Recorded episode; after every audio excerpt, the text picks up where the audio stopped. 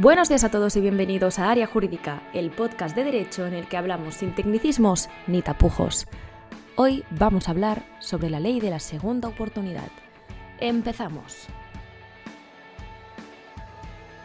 Como sabéis, hemos hablado en varias ocasiones en este podcast sobre la ley de la segunda oportunidad, pero hoy vamos a hablar sobre su historia, por qué existe y cuál es la finalidad de esta ley, cuándo nace y a quién va dirigida. Vamos a responder las principales incógnitas que genera el procedimiento concursal enfocado en persona física. La ley de la segunda oportunidad. Esta ley lleva vigente en España desde el año 2015 y no solamente se encuentra en nuestro país, sino que la podemos encontrar en todos los países de la Unión Europea. Es una ley que nace cuando estamos en una situación de crisis, muchísimas familias no llegan a final de mes y es aquí cuando la Unión decide encontrar una solución para que todas estas familias puedan afrontar sus pagos, se vaya mm, aligerando la presión que tienen las entidades bancarias de morosidad y que poco a poco el sistema financiero pueda seguir su cauce. Y se inspira en una ley que existe desde hace más de 100 años en Estados Unidos, la ley de quiebras. Esta ley lleva existiendo prácticamente toda la vida del, del, país y son múltiples las personas en Estados Unidos que se han acogido a ella.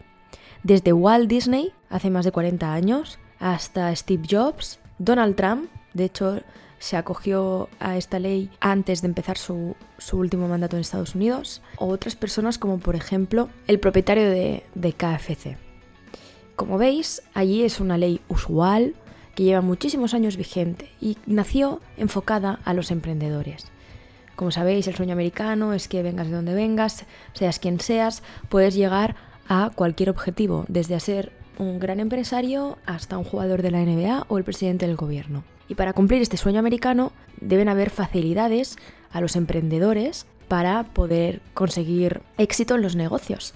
Es muy improbable que tu primer negocio sea el que triunfe, sea el que llegue a batir récords y entienden las entidades financieras, así como eh, los legisladores que crean las leyes, que tras múltiples intentos viene el éxito y que si no te puedes recuperar de estos múltiples intentos, este éxito nunca va a llegar.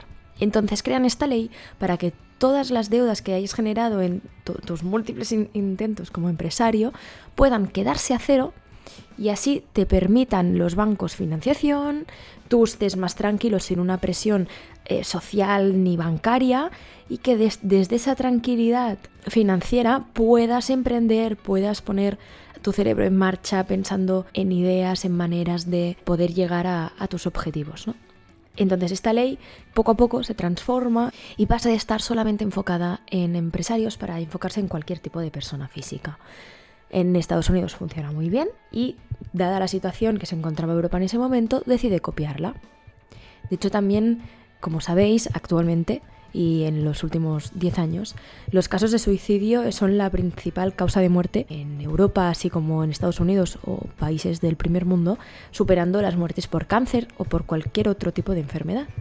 Pero de eso nunca se habla pues esos años eh, en los que salíamos de la crisis financiera del año 2008, hubo un pico de suicidios en la Unión Europea, eh, subió aún más esta causa de mortalidad y bueno, pues para poder bajar esta tasa, que la gente se encontrara más tranquila y evitar todas estas muertes, también se decide, ¿no? conjuntamente con la crisis financiera, pues crear esta ley.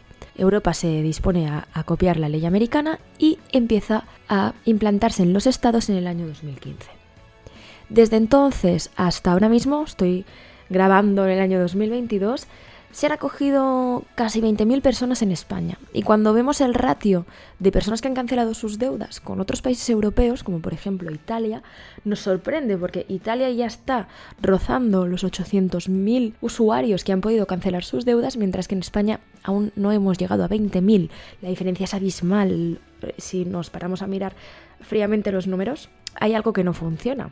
Cuando nos dicen en los medios de comunicación que España es uno de los países que va por la cola de Europa, ¿no? Junto con Grecia, y de golpe vemos que Italia tiene más gente en quiebra, o Alemania, que que supera los 200.000, o Reino Unido, que supera los 180.000 personas que, que, han cancelado sus deudas. Pero esto nos da en qué pensar. ¿Cuál es el fallo para que esta ley no haya tenido éxito en España? ¿Qué está sucediendo? ¿Qué generan los gobiernos en los otros países que no esté pasando en el nuestro actualmente? Pues bueno, desde Área Jurídica Global nos hemos dado cuenta que parece ser que es un tema publicitario, mientras en otros países de la Unión se utilizan fondos europeos para poder publicitar esta ley que aparezca en medios de comunicación, desde periódicos hasta televisión, medios digitales, por todas partes, promocionando que la gente puede tener una segunda oportunidad financiera.